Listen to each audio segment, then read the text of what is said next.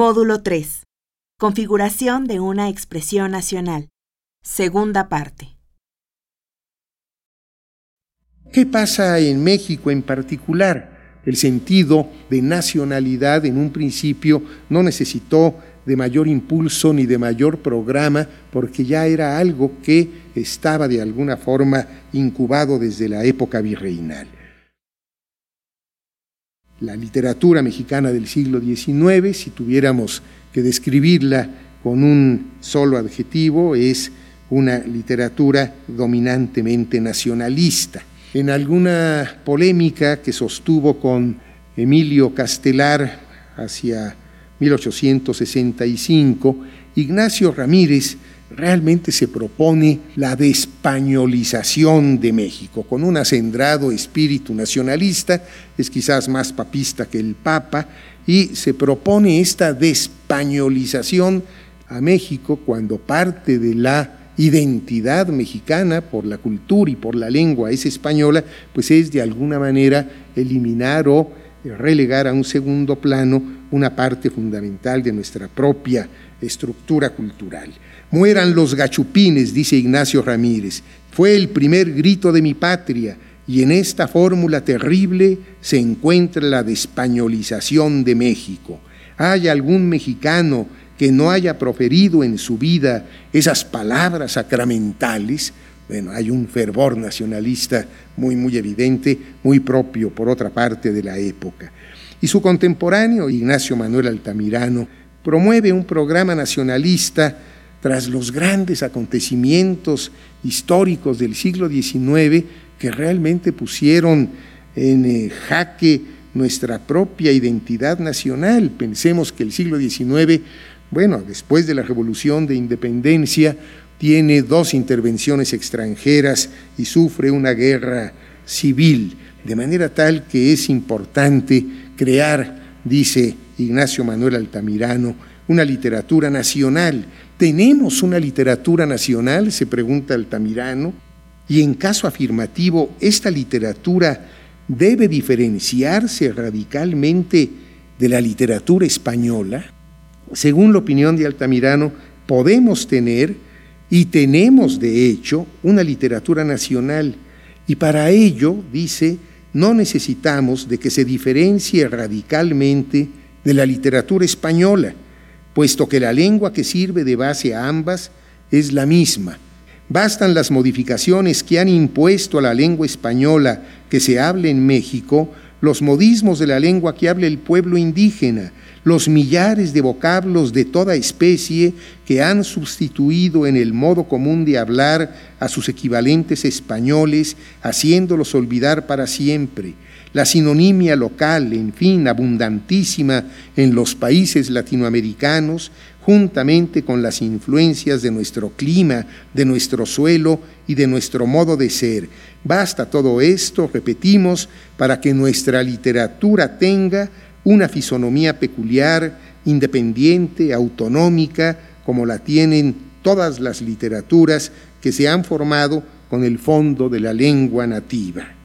¿Por qué? se pregunta, además con una expresiva imagen, plantada en otro suelo, bajo otro sol, con nueva savia, e injertando en ella púas de las plantas americanas, una rama cortada del viejo árbol de la literatura española, no ha de poder constituir a su vez un árbol robusto, frondoso y de especial aspecto, como ha sucedido con las ramas del viejo tronco latino.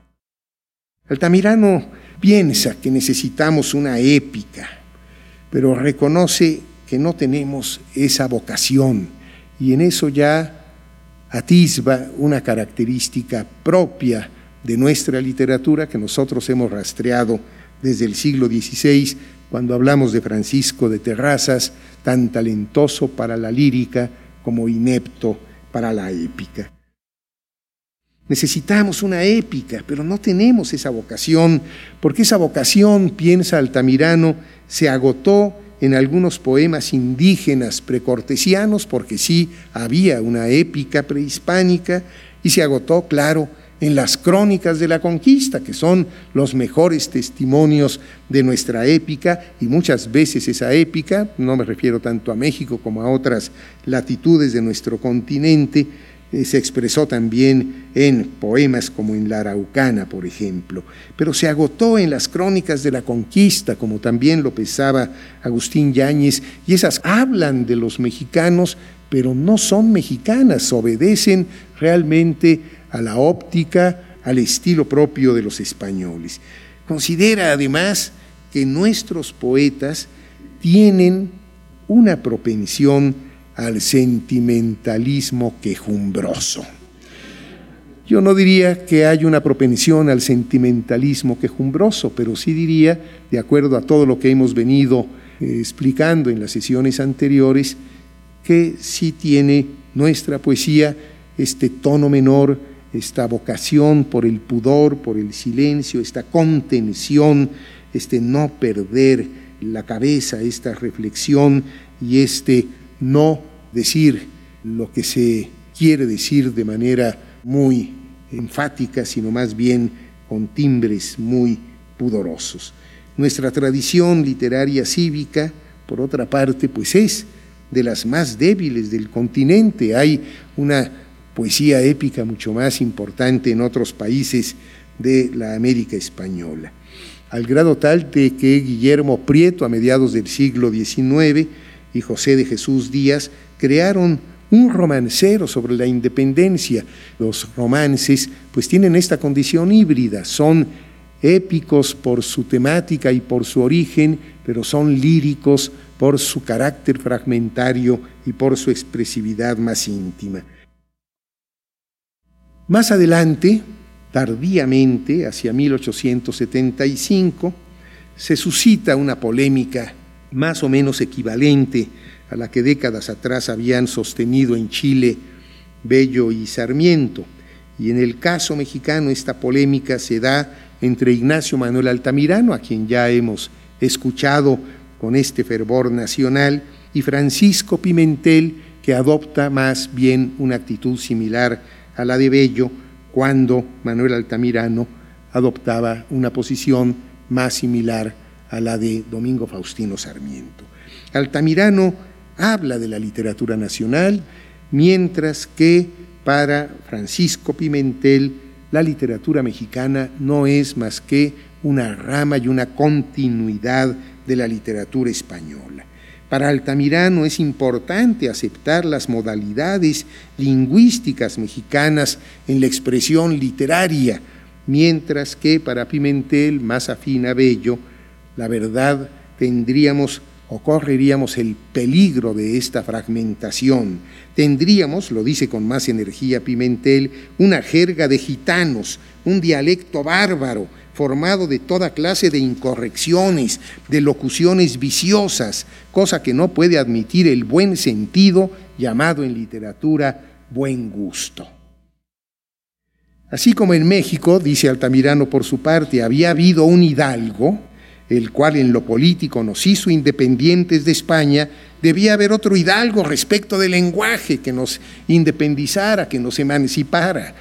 Bueno, pues lo que le responde Pimentel es bastante fuerte. Esos hidalgos, pues sí existen, dice Pimentel, se encuentran en el portal de Santo Domingo. Escritores públicos bárbaros e ignorantes que usan la jerigonza recomendada por el señor Ignacio Manuel Altamirano.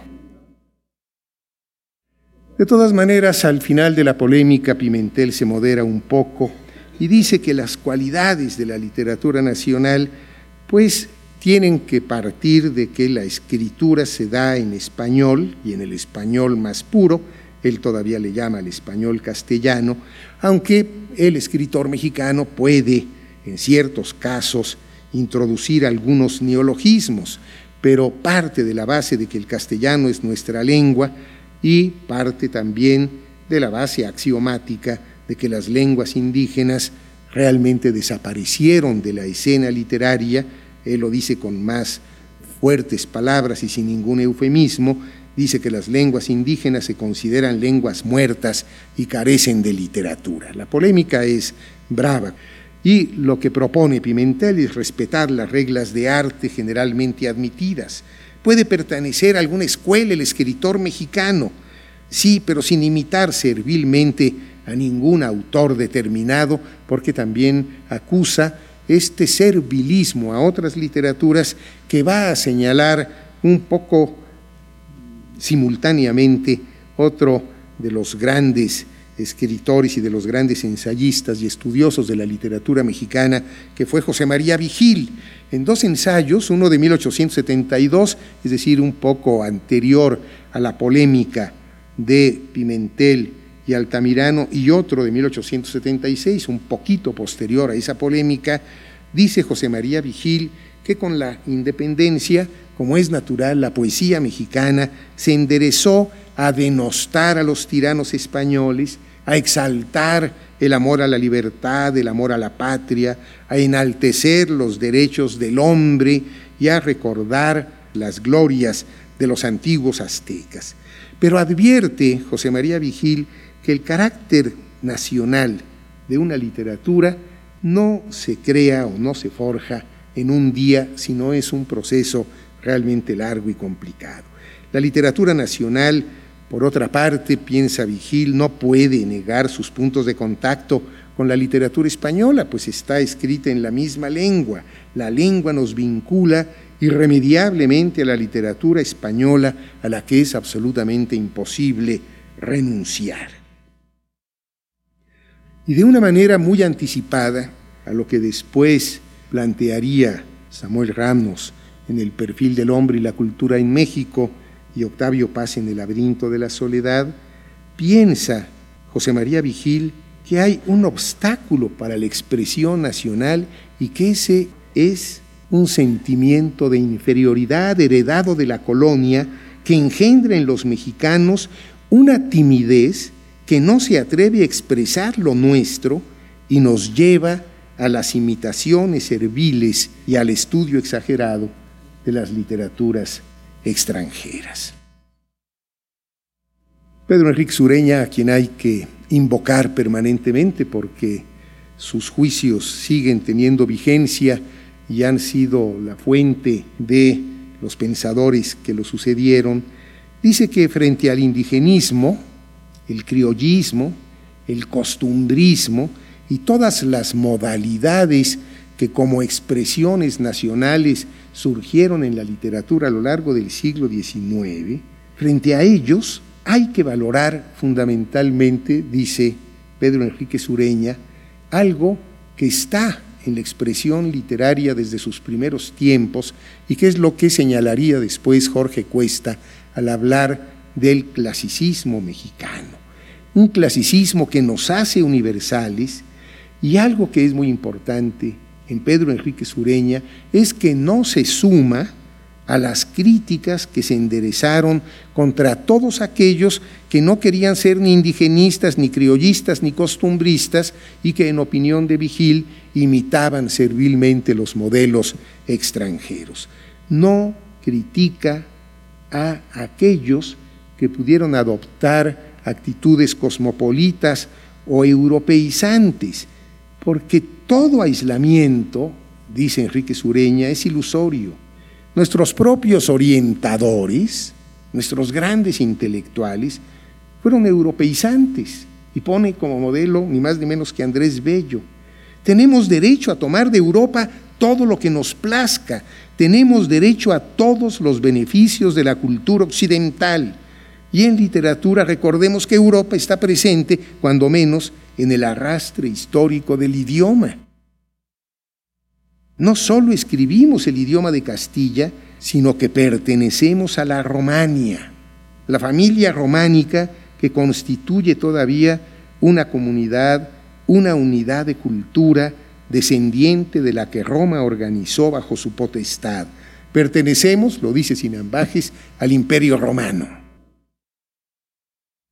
El compartido idioma no nos obliga a perdernos en la masa de un coro cuya dirección no está en nuestras manos. Solo nos obliga a acendrar nuestra nota expresiva, a buscar el acento inconfundible, pero con las premisas de que pertenecemos a la cultura occidental y de que escribimos en una lengua europea.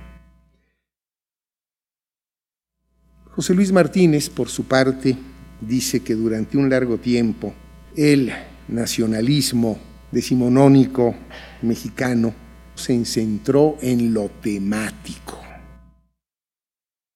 Pero no es en los temas donde estriba la originalidad de un pueblo y de sus expresiones literarias, sino en la capacidad de articular una voz propia que le dé a sus peculiaridades realmente una dimensión universal.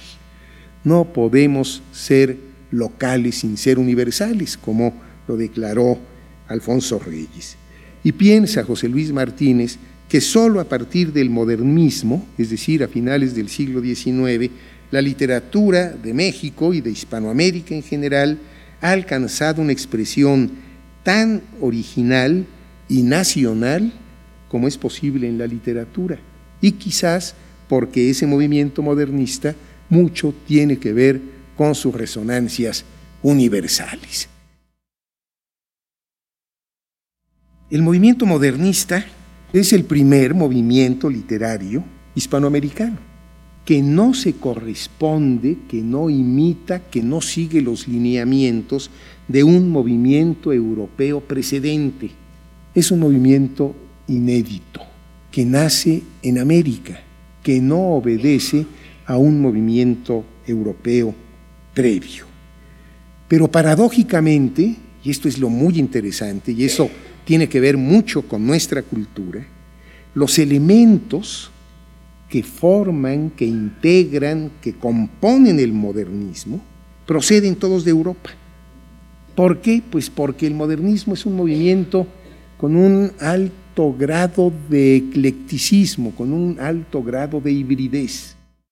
El modernismo es un movimiento original, pero que efectivamente procede del último romanticismo, del simbolismo francés muy evidentemente, del parnasianismo, del vitalismo italiano. Pero su articulación es inédita. Es más deudor de Francia que de otras culturas. ¿Por qué? Pues porque con todo el proceso de despañolización del siglo XIX ya no se ponen los ojos en España. ¿Y por qué los modelos franceses realmente se presentan como la gran alternativa porque los escritores pretenden en el fondo tener una resonancia universal.